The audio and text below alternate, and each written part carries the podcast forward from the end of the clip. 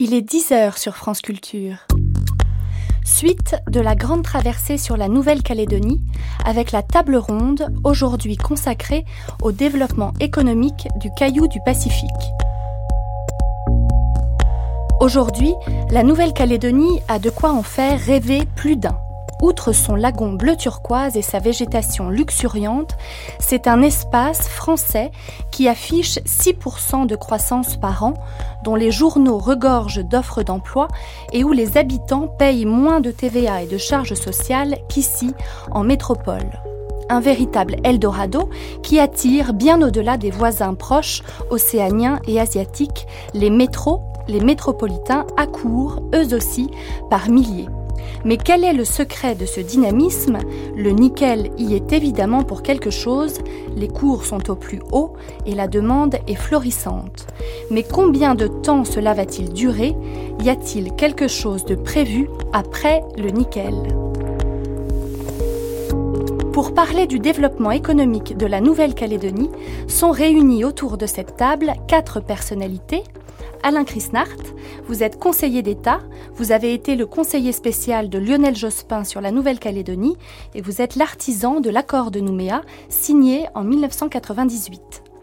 Philippe Chalmin, vous êtes professeur d'économie à l'Université de Paris-Neuf-Dauphine et vous êtes spécialiste des matières premières. Michel Bénézite, vous êtes directeur général du raffinage marketing chez Total et vous avez été directeur des mines et de l'énergie en Nouvelle-Calédonie de 1980 à 1983. Max Chivot, vous êtes statisticien, économiste calédonien, le seul calédonien autour de cette table, ça mérite d'être souligné, vous êtes de passage à Paris. Alors sans plus attendre, ma première question s'adresse à vous, Alain Chrisnart. Sur quoi repose cette incroyable prospérité économique que connaît aujourd'hui la Nouvelle-Calédonie? Ben, elle repose certainement, euh, vous l'avez dit, sur euh, le nickel, euh, ses cours élevés, ses projets. Elle repose aussi sur l'afflux de population, avec ce que ça génère de croissance de l'immobilier et des services qui sont associés. Et je pense que les économistes, que je ne suis pas, euh, diraient aussi que la confiance y est pour euh, quelque chose. Hein. On investit, et cette confiance, elle est certainement due euh, à l'accord de Nouméa, succédant à l'accord de Matignon, et qui, pour 15 ans ou 20 ans, en tout cas pour une longue période, au regard de l'économie et des investissements, a garanti la paix civile et a créé un certain climat de confiance. Alors, à qui profite cette embellie? Oui, alors évidemment, euh, c'est une question. Euh, tout le monde euh, ne bénéficie pas des, de l'emploi d'abord. il y a encore un taux de chômage important, encore que comme on a des zones rurales, c'est toujours difficile de déterminer exactement le, le, taux de chômage. De ce point de vue, l'afflux euh, d'une population jeune qui euh, vivait dans l'intérieur et dans les îles autour de Nouméa à la recherche d'un emploi rarement trouvé, avec euh, des phénomènes de bidonvillisation est un risque social et une limite à la prospérité économique. Il y a aussi la question de la formation, même si elle a été euh, beaucoup améliorée. Ça a été un des gros efforts des, des accords de Matignon et de Nouméa. Euh, il n'y a pas toujours, euh, ou on estime qu'il n'y a pas toujours pour occuper les emplois proposés la main d'œuvre localement, et donc on fait appel à juste raison ou de manière excessive, peut-être parfois à une à des personnes venues de venues de métropole. Euh, mais enfin, au total, si le taux de croissance que, que vous citez se maintient, euh, ça va bien finir euh, directement ou indirectement par euh, profiter à beaucoup de gens. Hein, ne, serait-ce que parce que, je le disais, l'effort de formation est continu et, donc tout de même, il y a des offres d'emploi importants et ils peuvent être satisfaits, je crois, de plus en plus localement. Max Chivot Ces dernières années, là, justement, 2006-2007, l'accélération du nickel et en plus les le commencement de concrétisation des projets des deux usines euh, fait qu'il y a effectivement l'activité économique s'est beaucoup développée. Il se trouve qu'on retrouve toujours aussi la, conjoncture euh, associée de, l'équipement public, parce qu'on on est dans la phase de rééquilibrage, ce qui fait que l'administration investit beaucoup.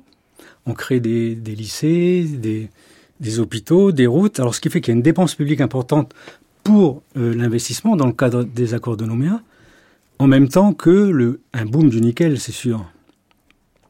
Alors, je regardais les chiffres parce que bon, je suis, je suis pas tout à fait à jour, mais donc je jetais un coup d'œil dans les chiffres récents. Et effectivement, c'est quand même assez. Euh, on, on, a l'impression de se retrouver un peu dans les années en 70, où on voit effectivement qu'il y a une absorption de, tout ce qui est disponible comme main d'œuvre localement, y compris justement chez les Kanaks, ce qu'on avait déjà vu en 70. C'est une bonne chose. Et j'ai vu que ces deux dernières années, pour la première fois, le nombre d'offres d'emploi a largement dépassé le, nombre de demandes, sachant que les offres, c'est pas tout à fait euh, la qualification des offres n'est pas exactement celle que nous on peut offrir, mais je me suis rendu compte que actuellement même des des Kanaks euh, sans formation euh, qui trouvaient pas beaucoup d'emplois ces derniers temps finissent par être embauchés. Donc on a un peu ce phénomène où toute la main d'œuvre disponible va être embauchée et elle suffira pas et c'est pour ça qu'on fait appel à de plus en plus de de gens de l'extérieur, notamment des jeunes métropolitains. Et il se trouve que en ce moment, les jeunes métropolitains coûtent pas si cher que ça. Parce qu'en France, ils n'ont pas énormément de travail et on les paye pas si bien que ça. Ce qui fait qu'à Nouméa, euh, ils trouvent facilement du travail et on les paye pas beaucoup plus également. Et vous avez aussi les artisans. Beaucoup d'artisans qui arrivent. Alors, en fait, Max Thibault, vous faisiez référence au dernier boom du nickel en date en Nouvelle-Calédonie qui a eu lieu dans les années 70. Il y a eu trois booms. Hein. Il y a le boom de 70, le boom de 89 et le boom d'aujourd'hui. Le boom de 89, c'est un boom de prix. C'est-à-dire que les prix ont augmenté brutalement sans que ça entraîne des augmentations de production. Très peu d'augmentation de production, euh, aussi bien minière que métallurgique et très peu d'augmentation de revenus. C'est simplement les bénéfices des sociétés qui ont augmenté, mais pas la réalité sur le terrain. Par contre, en 70, ça a été un boom où il y a eu énormément de production. Et c'est une production qui demandait énormément de main-d'œuvre. Par exemple, en, Calédonie, on avait 7000 personnes employées dans le, nickel, alors qu'on était 80 000, euh, 100 000 habitants. Aujourd'hui, même avec les, euh, les nouvelles usines, en fin de compte, on n'atteindra pas ce chiffre. Et, pourtant, on sera à 300 000 habitants, 250 000, 300 000 habitants. Vous parliez des métropolitains qui viennent sur le Caillou. Michel Bénézite, vous avez été euh, directeur des mines et de l'énergie en Nouvelle-Calédonie. À quel âge êtes-vous arrivé à ce poste? Alors, ça a été un poste au tout début de ma carrière, bien avant que je rentre dans le pétrole. Euh, je servais à l'époque euh, l'État français euh, qui m'avait envoyé à la direction des mines et de l'énergie du territoire, où d'ailleurs Alain Chrisnart effectuait à l'époque, je crois, son premier séjour dans ce magnifique territoire pour, en ce qui me concerne, exercer les fonctions de l'ingénieur des mines classique en région. Alors c'est souvent le cas en fait, hein, directeur des mines et de l'énergie en Nouvelle-Calédonie, c'est un, un, premier poste Pas forcément. pour les jeunes diplômés? Pas forcément. Euh, à mon avant-dernier passage, parce que je suis retourné en Nouvelle-Calédonie, quand on y va une fois, on a tendance à faire le nécessaire pour pouvoir y retourner, tellement cette île et cet archipel est magnifique. À mon dernier passage, euh, j'ai vu mon très lointain successeur. C'était un homme en fin de carrière, c'était son dernier poste. Alors, en quoi ça consiste le métier de directeur des mines et de l'énergie aujourd'hui? Je crois que ça n'a pas changé. Le directeur des mines et de l'énergie est chargé, dans ses attributions minières, euh, de veiller au respect du code minier. Et le code minier, c'est quoi? C'est un ensemble de textes qui garantit que la ressource non renouvelable que constitue le sous-sol est utilisée au mieux de l'intérêt général, sans gaspillage, en minimisant les troubles de voisinage, ou lorsqu'il y en a, euh, en essayant de, de, régler les conflits. Euh, et puis une fois que la production est, assurée et vendue, euh, le service des mines donne des conseils euh, aux autorités élues euh, chargées de lever l'impôt et partager euh, le profit pour que la prospérité du nickel et à l'époque où j'y étais du chrome euh, servent euh, à tout le monde et euh, au bien-être de long terme des populations. Alors, on a parlé du boom du nickel, donc ça veut dire qu'il y a des crises également. donc, le marché des matières premières est rythmé par ces cycles de boom et de crise. Michel Bénézit, vous qui travaillez chez Total, vous connaissez bien le marché du pétrole. Est-ce qu'on peut comparer les cycles du nickel avec les cycles du pétrole?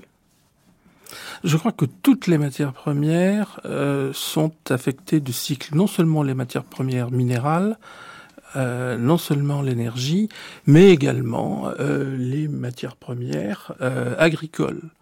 les universitaires, je n'en suis pas, ont écrit des choses décoiffantes ces dernières années sur les cycles du bulbe de tulipe dans les temps très anciens en Hollande. Il y a eu des spéculations considérables sur le bulbe de la tulipe. c'est le premier crack. C'est le premier crack. Vous avez cité, euh, Max Chivot, euh, les trois derniers soubresauts euh, du marché du nickel, mais en fait, depuis Jules Garnier, qui a découvert la garnierite qui porte son nom en Nouvelle-Calédonie, le minerai de nickel dont on vit toujours là-bas, au milieu du 19e siècle, depuis la première mine, des booms, il y en a eu des quantités, et des crises ont mmh. toujours suivi les booms. Mmh. Toujours. Il suffit d'attendre. Pourquoi? Parce que euh, sur ces marchés, l'équilibre entre l'offre et la demande est fragile et les coûts d'investissement sont très élevés. Dès que quelqu'un, quelque part, surinvestit, attiré qu'il est par des prix importants, immédiatement, le système s'ajuste. On passe d'un marché demandeur à un marché offreur et euh, les prix s'effondrent. Alors Philippe Chalmin, vous êtes justement spécialiste des matières premières. Vous publiez cette année un livre intitulé Le poivre et l'or noir, l'extraordinaire épopée des matières premières chez Bourrin Éditeur. Et vous parlez de la malédiction des matières premières. Qu'est-ce que vous entendez par là? Ben, c'est malheureusement une constante. Je suis totalement d'accord sur l'idée des cycles qui sont en fait des cycles d'investissement. On peut même pratiquement se dire qu'ils durent à peu près 25 ans. Euh, euh, je mettrai peut-être entre parenthèses que vous avez vécu dans le nickel dans les années 80. Euh, nous sommes aujourd'hui à un point très très haut qui est comparable à celui qu'on a connu au début des années 70, qui était comparable à celui qu'on avait connu au début des années 50, fin des années 40, début des années 50, etc. Euh, donc c'est vrai que ça a toujours fonctionné comme ça, que ce soit pour l'énergie, que ce soit pour euh, les métaux, que ce soit pour les produits agricoles. Et il y a une autre constante, effectivement, qui est peut-être encore plus propre d'ailleurs aux métaux et à l'énergie, je dirais, aux matières premières extraites du sol. C'est ce que j'appelle la malédiction des matières premières. Et c'est un peu ce qui m'inquiète, moi qui n'ai pas la chance de connaître la Nouvelle-Calédonie, donc qui parle avec un œil totalement extérieur, et vous jugerez que je suis peut-être très prétentieux de euh, euh, d'attaquer comme cela, mais j'avoue que le nickel en Nouvelle-Calédonie m'inquiète. Euh, ce qui m'inquiète énormément, c'est d'entendre des euh, euh, chefs de gouvernement, des politiques dire grâce au nickel, ça va être la prospérité pour l'éternité. Je rappelle simplement que le plus beau cas de malédiction des matières premières, c'était peut-être celui de l'Espagne. L'Espagne qui domine l'Europe euh, et dont les armées et l'économie dominent l'Europe à la fin du XVe siècle et qui va peu à peu s'appauvrir au fil des flottes de l'or et de l'argent. Et sautons quelques siècles, euh, pouvez-vous me citer un pays pétrolier? Un pays membre de l'OPEP, un de ceux qui ont bénéficié des premiers et deuxièmes chocs pétroliers, qui aujourd'hui ne soient pas plus pauvres, euh, ne pauvres non pas tant matériellement, mais humainement, euh, je dirais sociologiquement euh, qu'autrefois. Euh, vous disiez en introduction, c'est merveilleux, la Nouvelle-Calédonie fait 6% de croissance.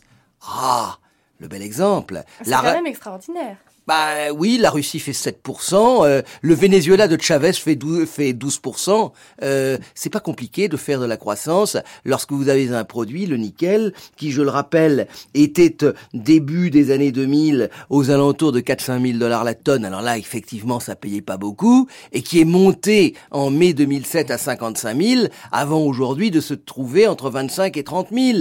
Ce n'est pas compliqué, finalement, d'avoir cette manne tombée du ciel. Mais le problème, c'est un peu, je vais vous dire, les matières premières, c'est un peu comme la dope d'un cycliste. Je ne sais pas s'il y a un Tour de Nouvelle-Calédonie, mais euh, quand vous suivez le Tour de France, vous, vous voyez des athlètes qui se dopent. Alors, dans un premier temps, leurs euh, euh, performances sont bien meilleures. Là, on roule à 6%. Et puis le problème, c'est qu'on s'accoutume. Donc il faut, il en faut un peu plus à chaque fois. Et puis un jour, ça vient à manquer parce que le cycle du nickel, ben, il peut se terminer.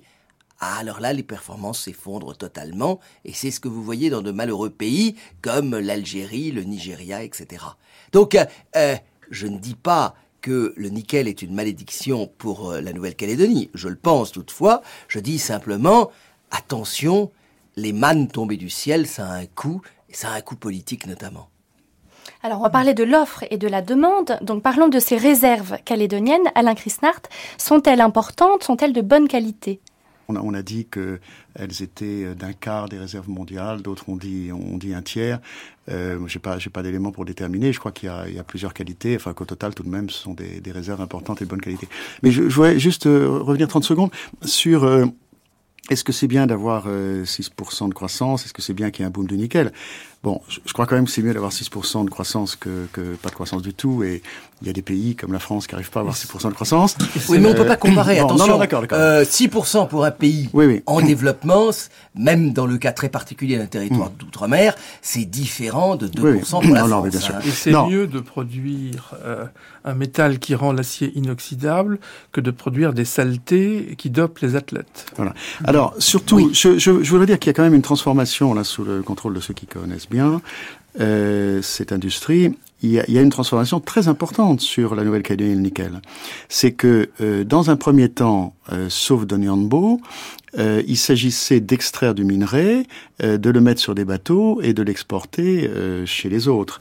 Euh, maintenant, avec les, les deux projets miniers, je n'insiste pas puisque le documentaire en parlera, mais euh, il s'agit de transformer sur place, donc euh, il y a une valeur ajoutée, donc il y a des emplois qualifiés derrière. Mais bien sûr, il n'en demeure pas moins qu'il ne faut pas être uniquement sur le nickel, que d'une part, il faut essayer de bien contrôler les conséquences euh, sociales de, de cette, de cette surchauffe, et d'autre part, il faut réfléchir à la, à la diversification et, et- et à la suite. Michel Bénétit S'agissant, je partage l'avis d'Alain Christnart, euh, s'agissant des deux grands projets, euh, grands projets euh, dont on parlait déjà euh, il y a 30 ans, euh, puisque les gisements sont connus depuis très longtemps et que ce n'est pas la première fois que euh, des sociétés essayent de euh, valoriser ces, ces massifs tout à fait uniques euh, dans l'histoire géologique de la planète. Il ne faut pas confondre, euh, disais-je, euh, la période de construction des usines et la période d'exploitation. Il faut se dire les choses comme elles sont. Euh, la Nouvelle-Calédonie est une île, elle est loin de tout, et euh, les qualifications techniques euh, nécessaires qu'il faut rassembler pour construire une usine métallurgique sont extrêmement pointues. Euh, ça n'aurait pas de sens euh, de former euh, des Calédoniens, quelle que soit la couleur de leur peau, à devenir euh, soudeurs spécialisés sous argon ou Dieu sait quoi, parce que euh, on ne peut leur garantir deux ou trois ans de travail. Et une fois que l'usine sera terminée, on leur dira quoi? On leur dira c'est à l'extérieur du lagon qu'il faut que vous ayez chercher l'aventure. Ces gens ont le droit de prétendre à un travail chez eux. Et pendant les périodes de construction, la qualification nécessaire est par définition une qualification nomade. Il est normal que ces grands projets, dans ma vie de pétrolier, je vois ça tous les jours, il est normal que dans les périodes de construction, euh, on fasse appel à euh, des gens euh, dont le métier est d'aller de place en place à travers la planète pour construire. Après, on exploite. Et après, c'est tout à fait autre chose. L'exploitation doit être locale et doit contribuer au développement, à un développement stable et durable de Est-ce que je peux euh, porter un petit peu la provocation plus loin? Euh, Philippe Chalmin? Y a-t-il valeur ajoutée à passer du minerai au métal? Et d'un point de vue d'équilibre économique, moi je n'en suis pas totalement sûr, car le coût de l'emploi créé, nous sommes là dans des activités extrêmement intensives en capital, faiblement intensives en main-d'œuvre. Je ne nie pas qu'il y ait quelque intérêt, y compris d'ailleurs d'un strict point de vue de transport ou autre, d'exporter plutôt du métal ou des alliages que d'exporter du minerai. Mais ce que je veux dire là, c'est que je ne suis pas totalement sûr que la récupération de valeur ajoutée soit tellement importante, ou alors il faudrait carrément aller jusqu'à l'inox, et ça, ça n'est pas le cas. Et euh, là encore, est-ce qu'il n'y a pas un risque d'avoir au fond quelques enclaves Je vais caricaturer. Est-ce que dans 20 ans, le risque n'est pas d'avoir quelques enclaves avec des usines à forte intensité capitalistique qui paieront des royalties, qui financeront un État-providence, lequel État-providence, eh bien, assurera la paix sociale comme on le peut le faire? Mais y aura-t-il développement économique? Un véritable développement économique, c'est-à-dire celui passant par une cottage industry, etc., ce qu'on a vu dans d'autres endroits d'Asie, et je pense par exemple à l'île Maurice, la question est largement posée. si vous permettez, j'ai sur ce sujet une opinion forte, et depuis très longtemps. Michel Bénézite. Savez-vous ce que c'est que le minerai de nickel? C'est de la terre, en fait. C'est une terre qui contient 25% d'eau, et une fois que vous avez retiré l'eau, dans ce qui reste, sec, il y a environ 2% de nickel. Si vous transportez le, le, minerai de nickel pour aller le transformer en métal plus loin, vous transportez environ 15 kg de matière utile par tonne transportée.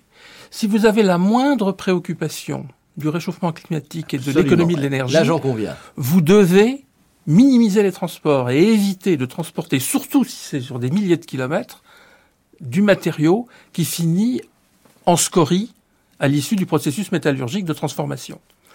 Euh, c'est une question, euh, j'allais dire, de cours, monsieur le professeur. Oui, non, mais j'en euh, suis totalement d'accord. Entre l'endroit où l'ingénieur des mines produit et l'endroit où l'économie utilise, il y a quelque part à mettre une usine de transformation.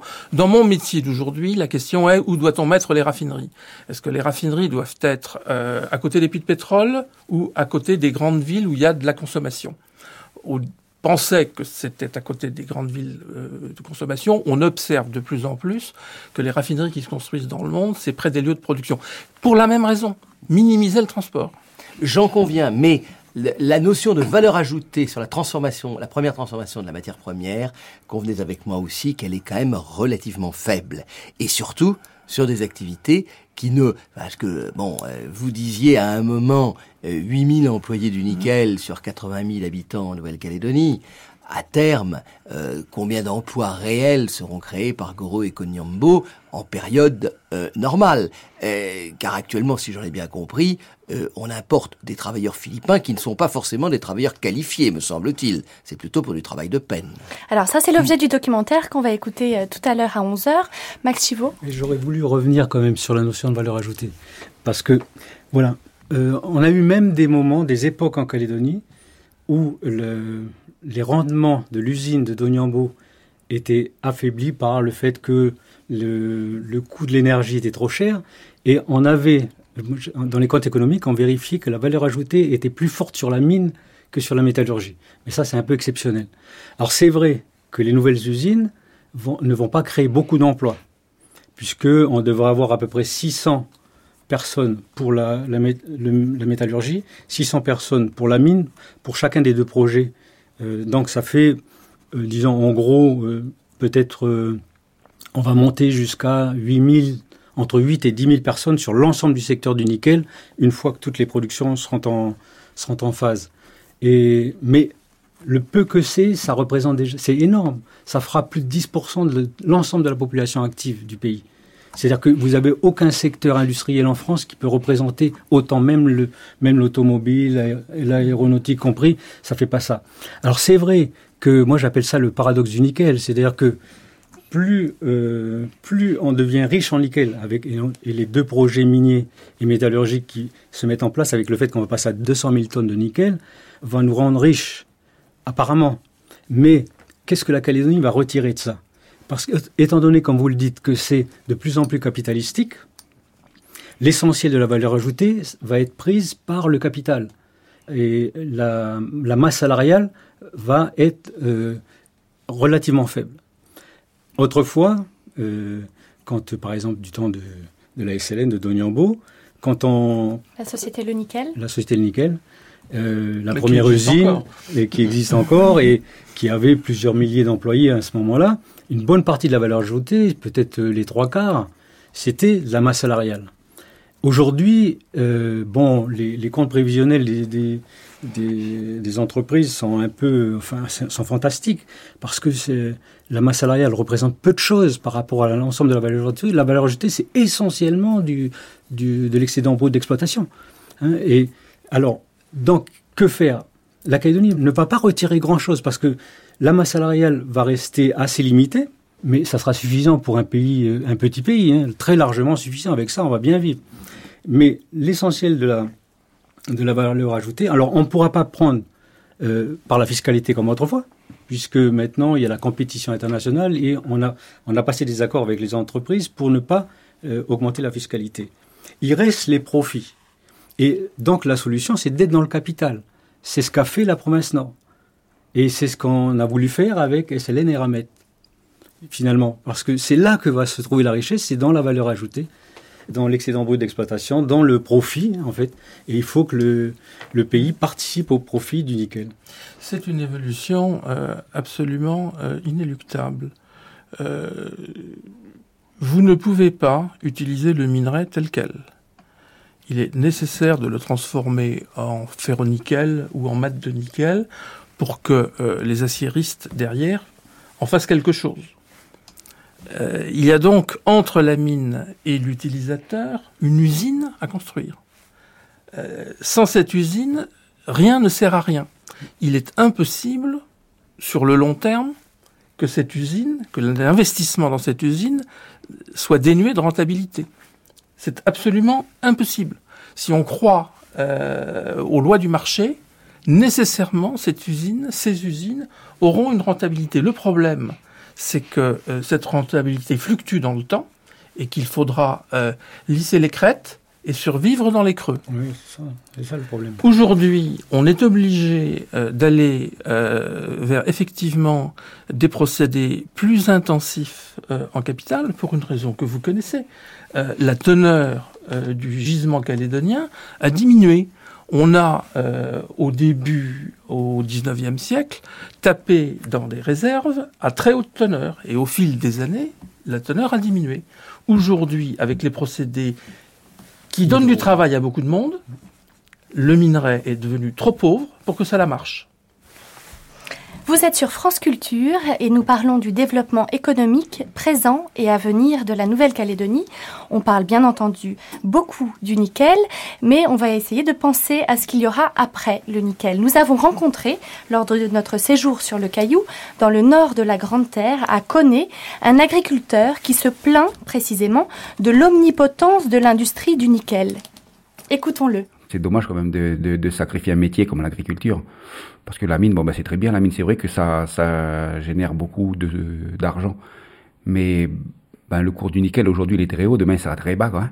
Et puis, et puis ben, peut-être que là, on sera content de trouver les agriculteurs pour pouvoir replacer quelques employés sur, sur les exploitations. Quoi. Enfin, le gros problème qu'on a aujourd'hui, c'est la main-d'œuvre. On ne trouve plus de main-d'œuvre parce que quasiment tout le monde part à la mine. Alors là, on sait plus, on sait pas trop comment, comment faire. On mécanise au maximum, mais on peut pas tout, tout mécaniser. Quoi. Alors, quelqu'un veut réagir à cette réflexion de cet agriculteur du nord de la Grande Terre? Alors, justement, c'est dommage que le professeur Chalmin soit parti parce qu'effectivement, il a raison. c'est un peu une malédiction, les matières premières. Par exemple, le boom de 70, il a assassiné l'agriculture calédonienne. Moi, j'avais des cousins qui sont éleveurs et agriculteurs sur la côte ouest. C'est tout juste, ils s'excusaient pas parce qu'ils étaient restés à la terre et qu'ils n'avaient pas acheté un camion pour rouler sur mine, etc. Vous savez qu'on a été obligé d'augmenter les salaires des fonctionnaires, parce que sinon vous n'aviez plus d'instituteurs, plus d'employés des TP. tout le monde allait travailler sur mine. Alors, le, comment dire, donc l'agriculture a été secouée par le, par le boom de 70, et en, particulier, c'est à ce moment-là qu'on a, qu'on a perdu le café, qu'on a perdu le copra, un certain nombre de choses comme ça. Par contre, la prospérité générale du pays fait que euh, il y a un marché finalement pour euh, pour l'agriculture. Et d'ailleurs, on parle beaucoup de l'élevage bovin, et c'est vrai que c'est encore l'élevage bovin qui est la principale production agricole, bien qu'elle ait eu des difficultés ces dernières années. Mais le, la deuxième production, et si on ajoute, euh, c'est le, les légumes, et si on ajoute les fruits et légumes, ça fait plus que l'élevage bovin. Alors nous, on est allé sur les marchés de Nouméa. Ah les fruits et légumes sont, extrêmement chers.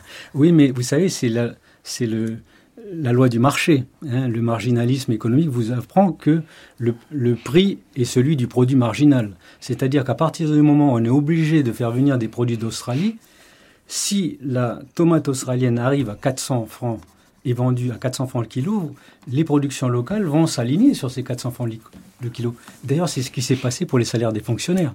À partir du moment où le fonctionnaire marginal, c'est un métropolitain qu'on fait venir et qui coûte horriblement cher, eh bien, les Calédoniens, eux, s'alignent sur... C'est ce qui s'est passé euh, syndicalement, d'ailleurs. Et alors, euh, bon, le... Alors, vous avez dit tout à l'heure que qu'est-ce qu'on fera après le nickel? Il n'y aura jamais d'après le nickel. C'est comme si vous demandez est-ce qu'il y aura quelque chose après la mort? Hein, nous, tant qu'on vivra, il y aura du nickel.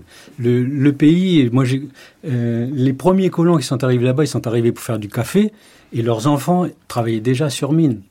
Et on nous a toujours dit que le nickel, un jour, ça s'arrêterait. Euh, quand on était dans les phases de crise, on nous disait c'est fini, il n'y aura plus de nickel, il faut faire autre chose. Et puis le nickel repartait quelques années après.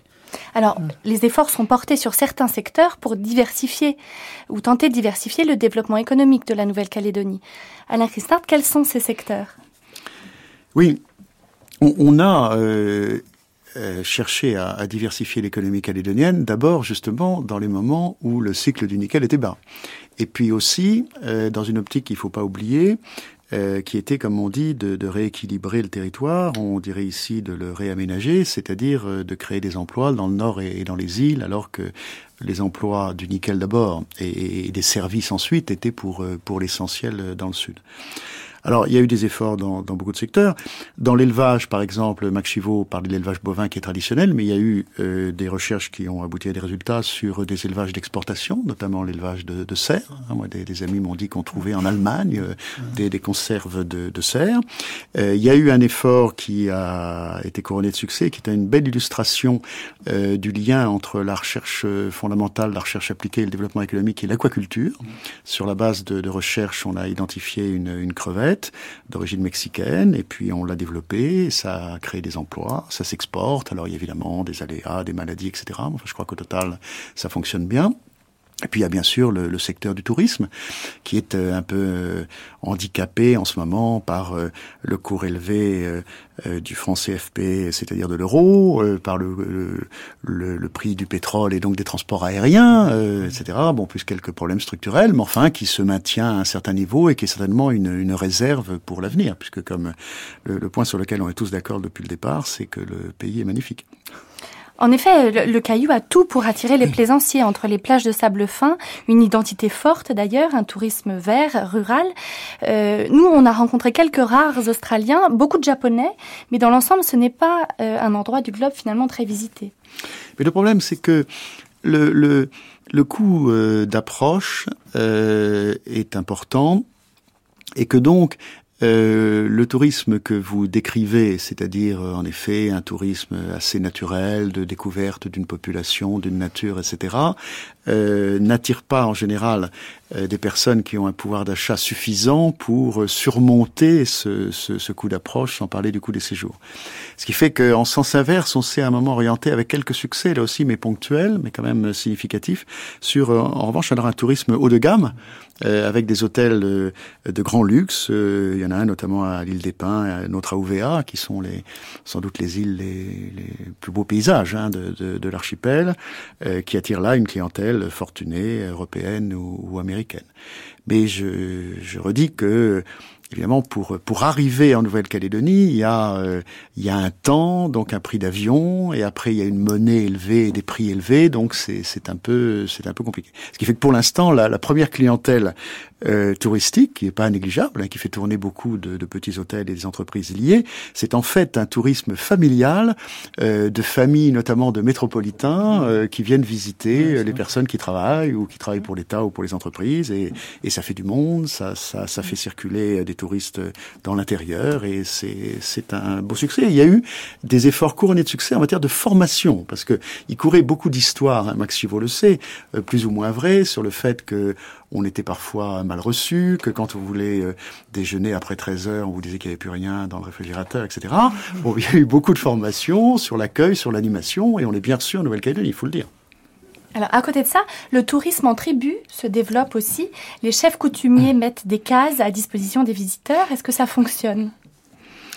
Je crois que ça marche pas mal. D'abord, il y a beaucoup de, euh, de Kanaks euh, pas toujours en tant que coutumiers, parfois euh, les deux sont liés, euh, qui se sont lancés dans les investissements hôteliers. Hein. Il y a des gîtes, voilà. Alors c'est accueilli. il y a il y a il y a un accueil traditionnel et puis il y a un accueil culturel et ça fonctionne assez bien.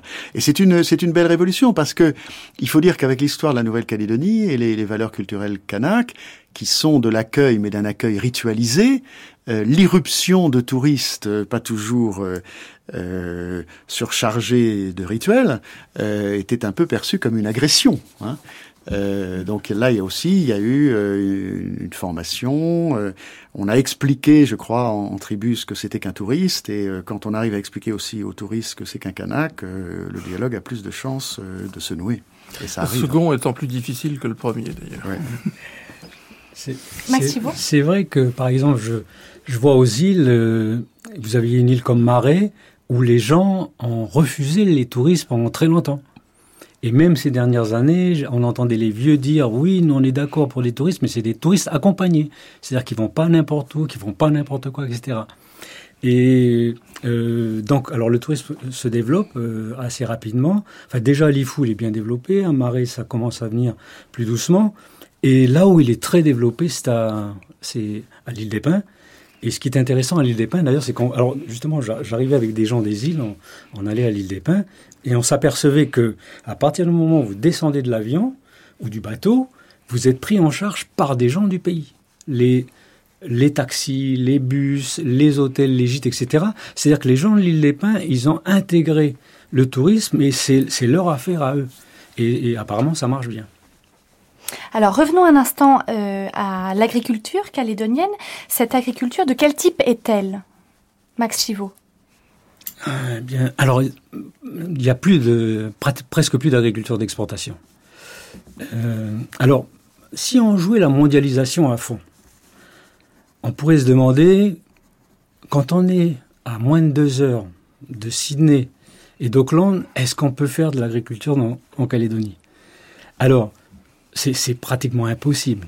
Euh, à la limite, vous, vous passez, les, importateurs passent directement, ils envoient un telex à Sydney, l'aéroport à côté de Sydney, qui est pas loin justement du marché de gros, et vous recevez tous les produits d'Australie du nord au sud, c'est-à-dire y compris des produits tropicaux, moins chers que ce que nous on peut produire.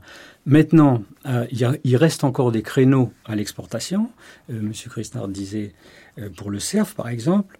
Euh, on peut, il y a eu des échanges, par exemple, avec la Nouvelle-Zélande, qui elle a besoin d'un marché dans les petites îles du Pacifique, et les petites îles du Pacifique représentent quelque chose d'important pour la Nouvelle-Zélande. Pour l'Australie, c'est sûr que c'est moins important, mais pour la Nouvelle-Zélande, et à ce moment-là, négocier des accords bilatéraux, je ne sais pas si ça peut se faire dans les, euh, ça pourra se faire à l'avenir avec la mondialisation, mais nous, nous sommes tropicales par rapport à la Nouvelle-Zélande, donc nous, nous pouvons leur acheter des kiwis, ils peuvent nous acheter des mandarines. Euh, sinon, ben il y, y a le marché local.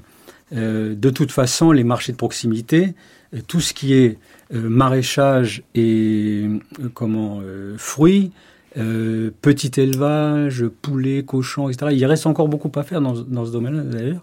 Donc là, il y y a de toute façon hein, une des possibilités. Et l'agriculture embauche, fait travailler pas mal de monde relativement à son à la part qu'elle représente dans le PIB. Est-ce qu'elle est subventionnée? Elle est subventionnée, pas tellement plus qu'en France hein, ou aux États-Unis, mais c'est vrai que le niveau des prix est élevé. On pourrait certainement améliorer certainement les circuits de commercialisation. Juste un, mot peut-être sur ce point. Alain. Il faut rappeler, parce que c'est pas très connu, que la Nouvelle-Calédonie n'est pas dans l'espace euh, économique communautaire. Hein. Donc euh, l'agriculture calédonienne est totalement en dehors euh, du système de la politique agricole commune qui subventionne beaucoup l'agriculture métropolitaine. Alors, puisqu'on parle de politique de soutien, Michel Bénézit, l'État français contribue-t-il à soutenir certains secteurs économiques de la Nouvelle-Calédonie, à part euh, celui de l'agriculture dont on vient de parler? Je le suppose, en tant que contribuable, euh, effectivement, euh, mais je pense que c'est normal. le cycle du nickel existe, il est violent et si on veut euh, obtenir une croissance harmonieuse et socialement acceptable euh, de l'économie dans ce, dans ce territoire, il est nécessaire euh, que un ensemble plus vaste lissent les pointes et arrondissent les bosses. Alain Chrisnart, vous êtes l'artisan de l'accord de Nouméa, signé en 1998, qui prévoit un transfert de compétences irréversible de la métropole vers le caillou du Pacifique. Que prévoit cet accord en matière de développement économique? Oui, juste un, point d'abord important, c'est que euh, l'accord politique, donc l'accord de Nouméa, euh, n'aurait pas été possible sans un accord économique préalable, précisément, qui avait été posé euh, par une des deux parties à l'accord, euh, le FNKS, donc le parti indépendantiste, qu'on a appelé l'accord de Bercy parce que ça a été signé au siège du ministère des Finances par euh, M. Strauss-Kahn et qui a prévu la création de l'usine du Nord, hein, c'est-à-dire un échange de massifs miniers euh, qui n'était pas d'égale valeur, et, donc euh, l'État euh, a payé la différence. Voilà un exemple de, soutien à une opération économique. Donc, l'accord de, de, Nouméa est, est un accord essentiellement politique.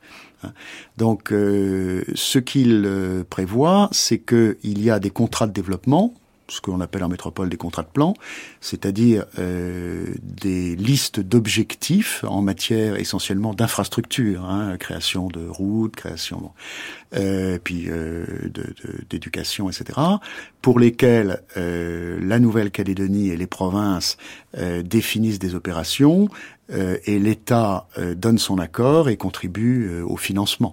C'est plus globalement qu'il faut considérer qu'il y a un, soutien aux finances de la Nouvelle-Calédonie.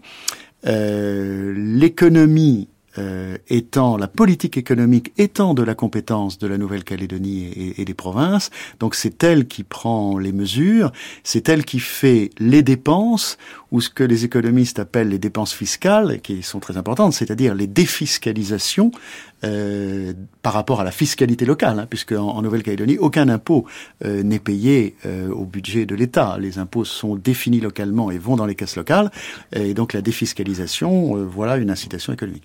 Alors, euh, il y a aussi des investisseurs métropolitains qui investissent en Nouvelle-Calédonie et qui, à ce titre, peuvent défiscaliser certains de ces investissements des impôts qu'ils payent au, au, titre du budget métropolitain. Donc ça aussi, c'est une aide euh, indirecte. France Culture, la table ronde porte aujourd'hui sur le développement économique de la Nouvelle-Calédonie. Nous en arrivons à la question de l'indépendance politique et donc économique possible du Caillou à l'approche du référendum d'autodétermination prévu entre 2014 et 2018. Alors, pour essayer de comprendre le niveau de dépendance économique et financière de la Nouvelle-Calédonie vis-à-vis de la métropole, partons de ces chiffres très parlants. Dans les années 60, l'aide métropolitaine représentait 10% du PIB calédonien. Aujourd'hui, elle représente un tiers du PIB calédonien. Max Chivot, comment en est-on arrivé là? Mais je crois qu'en fait, c'est plus politique économique, en fin de compte. C'est pas les besoins économiques du pays qui ont fait que le pays a eu besoin de l'assistance de la métropole. C'est c'est parce que la métropole a redépartementalisé le pays. C'est-à-dire que vous parlez des années 60, ça a été les dernières années d'autonomie du pays. Et à partir de ces années-là, progressivement, les compétences ont été transférées à l'État. Et donc, euh, au fur et à mesure, c'est l'État qui prenait en charge un certain nombre de choses. Il se trouve que politiquement, euh, évidemment, il y avait une partie de l'opinion publique et des partis politiques qui, qui étaient satisfaits de ça, puisque ça, empêche, ça évité aux Calédoniens de faire l'effort fiscal. Et d'ailleurs, le grand, les héros, euh, ceux qui réussissaient le mieux en politique pendant les années 70-80, c'était ceux qui allaient en délégation à Paris pour faire les ministères et ramener de l'argent. Par contre, c'était pas ceux qui installaient des impôts ou qui augmentaient les taxes, etc. C'est-à-dire que moi, j'ai l'impression que si on avait pris les décisions, euh, les bonnes décisions dans les années 70 en particulier, où c'était encore possible, on aurait évité que d'avoir recours à des transferts métropolitains de plus en plus importants. Et d'ailleurs, ceux qui font des analyses aujourd'hui, à commencer par euh, Jean Fraisse, qui a fait une analyse, la, plus, importante analyse de l'économie calédonienne jusqu'à présent, il a montré que l'aide de l'État, finalement, a contribué au sous-développement du pays. Et donc, euh, c'est plus un handicap qu'autre chose. Maintenant, revenir là-dessus. de toute façon, il faudra, hein, parce qu'on ne peut pas garder un pays déséquilibré comme ça. je pense que ça va quand même prendre du temps. Et de toute façon, il faut arriver à ce que le pays se suffise à lui-même. C'est-à-dire que l'indépendance économique est souhaitable pour les Calédoniens et souhaitable pour la France aussi. La France, elle ne peut pas se permettre d'avoir des, dépendances qui soient pas viables. Au contraire, euh, c'est l'intérêt de la France d'avoir un environnement francophone euh, ou, ou, français qui soit qui se tienne.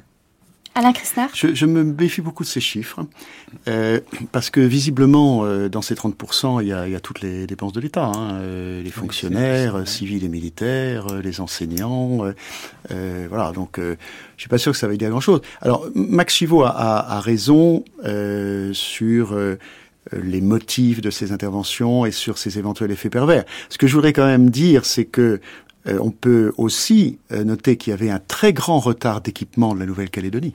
Hein, euh, et qu'il euh, y a eu un effort de rattrapage. Et concrètement, euh, avec la croissance de la population et notamment des jeunes, dans ces dépenses, il y a eu la création des lycées, la création des collèges, la création des adductions d'eau, la création des réseaux d'électricité, etc. Donc il y a eu une remise à niveau des infrastructures du pays qui, qui était tout de même extrêmement nécessaire.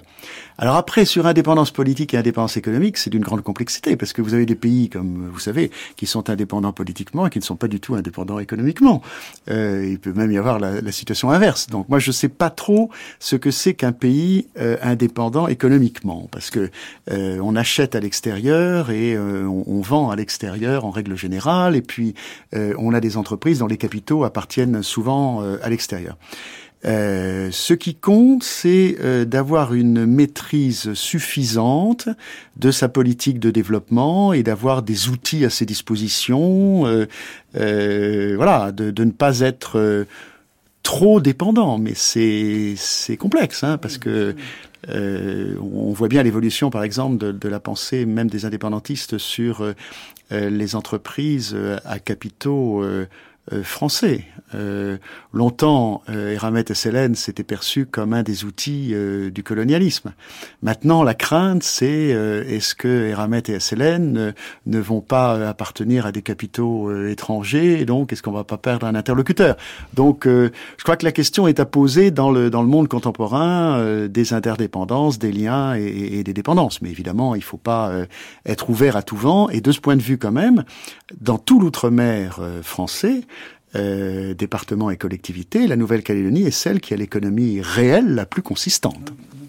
Alors, Alain Christin, la Nouvelle-Calédonie emprunte-t-elle cette voie de peu à peu euh, se dégager de cette dépendance économique tout en restant bien sûr dans le système d'interdépendance mondialisée euh, contemporain? Écoutez, je crois qu'elle essaye. Euh, encore une fois, ces, ces, usines métallurgiques, c'est un moyen d'avoir une industrie et pas simplement euh, d'exporter de la terre, comme Michel Bénédicte l'expliquait euh, très bien. Euh, le fait que les, les, provinces calédoniennes indirectement soient au capital maintenant de SLN, un tout petit peu des Ramettes, de l'usine du Nord et un peu de, de l'usine du Sud, c'est également un élément. Euh, le fait aussi que euh, la Nouvelle-Calédonie essaye de, de, définir une politique économique. Vous parliez d'accords avec des pays étrangers. Il y a eu un accord commercial qui a été signé dans le cadre des nouvelles compétences entre le gouvernement calédonien et l'Australie, qui porte sur quelques éléments, mais qui est, euh, qui est un élément. Donc c'est à, à construire, mais euh, je crois que, comment je peux dire, il y a une personnalité économique de la Nouvelle-Calédonie qui est en train de se définir. Alors l'indépendance, c'est autre chose. Alors on l'a dit, Michel Bénédicte, pardon Je partage l'avis d'Alain Christnart. Euh, les sommes peuvent euh, effectivement effrayer, surtout si on les compare à ce qui se passait euh, dans, les années, dans les années 60. Euh, cependant, euh, dans ces transferts, il faut, je crois, distinguer ce qui appartient au choix régalien de l'État. Euh, L'État peut, l'État français, l'État central, peut avoir décidé d'installer des forces militaires en Nouvelle-Calédonie en quantité euh, plus importante que ce qu'un État indépendant euh, ferait de lui-même. Ce coût, il n'y a aucune raison que la Nouvelle-Calédonie le supporte. C'est normal qu'un euh, transfert de l'État intervienne et que euh, en même temps euh, qu'arrivent les soldats, arrive l'argent qui va avec. Deuxième catégorie, me semble-t-il, l'argent de la solidarité. Euh, à l'intérieur d'un pays euh, et même à l'intérieur de l'Hexagone, euh, il y a des zones plus favorisées que d'autres. Il y a des endroits où il y a plus de soleil, il y a des endroits où les moyens de communication sont plus faciles. Et c'est le rôle des pouvoirs publics d'organiser la solidarité. Il est normal qu'une certaine solidarité s'exerce à l'intérieur et en faveur de la Nouvelle-Calédonie. Et le déficit en équipement public qui était criant euh, il y a 25 ans, il est heureux qu'il soit en voie de résorption. Au-delà, effectivement, euh, se pose la question de peut-on être indépendant euh, si on dépend des autres pour finir le mois? Et ça, c'est une vraie question. Alors je renverrai bien volontiers à Jean de La Fontaine, le chien et le loup. Euh, vous relirez ça tous avec profit, je pense. Euh, Alors expliquez-nous quand même euh, quelle était la morale de la fable? Eh bien, c'est le loup qui voit le chien gros et gras alors que lui est maigre et flanqué. Le chien lui vante sa vie et toutes les facilités qu'il a. le loup est convaincu. Puis le loup voit la trace du collier du chien, lui demande ce que c'est, et il s'en va. Et le dernier vers, c'est il court encore. c'est vrai, comme le disait M. Christnard, l'aide de l'État, il faut bien voir ce que c'est. Euh, il y a une partie, enfin les transferts euh, public financier de l'État, c'est déjà les dépenses stricto sensu de l'État, c'est-à-dire l'armée, ce qui représente une l'armée, la police, etc., qui représente une partie importante. Vous avez aussi les dépenses de l'État qui payent des retraites à des fonctionnaires métropolitains qui pourraient ne pas être là. Et vous avez surtout les subventions aux provinces et aux communes. pratiquement rien pour le, le territoire lui-même. C'est surtout pour les provinces et les communes.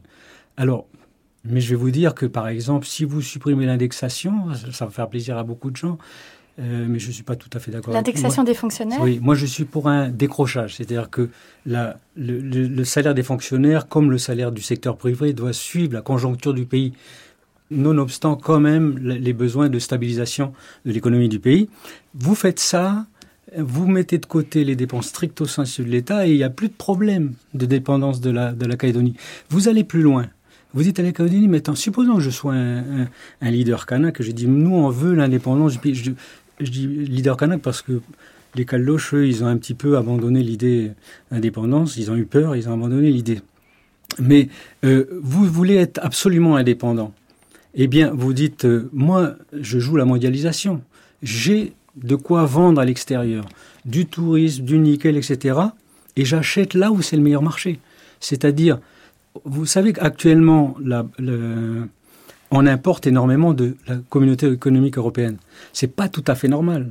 Nous, nos fournisseurs normaux, ça devrait être l'Australie, la Nouvelle-Zélande, l'Asie, l'Amérique. Et d'ailleurs, c'était ce qui se passait autrefois. Après-guerre, comme on avait eu les liens coupés avec la France, on, ne dépendait que du Pacifique. Et puis, euh, c'est en particulier développé chez Fraisse, c'est que effectivement le les transferts importants de l'État entraînent un, niveau de vie, un niveau de population, un niveau de, consommation, y compris de services publics et d'équipements publics, qui sont peut-être un peu surdimensionnés. Et un pays plus, un pays plus indépendant euh, se contenterait peut-être de quelque chose d'un peu plus rustique, et peut-être que ce ne serait pas au désavantage des habitants du pays. Vous savez, il y a une thèse qui veut que il faut créer un marché à l'intérieur du pays, mais c'est complètement absurde. Nous, notre marché, c'est les 6 milliards d'habitants de la planète. Et donc, le mieux, c'est d'avoir une population modeste qui ne pollue pas le pays, que ça, ça améliorera la qualité de vie des, habitants, à commencer par les canaux, justement. Et euh, donc, on peut très bien s'en sortir euh, d'une manière, euh, en ayant un bon niveau de vie, une qualité de vie, sans avoir besoin de toute cette, euh, toute cette assistance. Merci Max Chivo, l'heure avance, malheureusement c'est l'heure de terminer. Merci à tous pour ces quelques pistes de réflexion sur le développement économique de la Nouvelle-Calédonie. Je rappelle que Philippe Chalmin est l'auteur du livre Le poivre et l'or noir chez Bourrin Éditeur. Max Chivo, vous étiez de passage à Paris et vous retournez bientôt chez vous sur le Caillou. Bon retour. Merci Michel Bénézit et un grand merci aussi à Alain Chrisnart.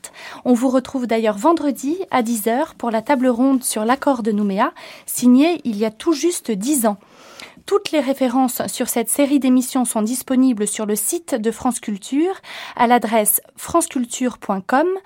Vous pouvez podcaster l'émission pendant une semaine ou la réécouter pendant un mois sur le site internet. À la technique aujourd'hui, c'était Michel Mestre. On se retrouve dans un instant à 11h pour le documentaire Aujourd'hui, les enjeux économiques et politiques liés aux trois grands projets miniers de Nouvelle-Calédonie qui nous fera voyager du nord au sud de la Grande Terre. Et tout de suite, pour nous mettre dans l'ambiance des tribus Kanak du nord, écoutons une légende qu'on raconte du côté de Vaux.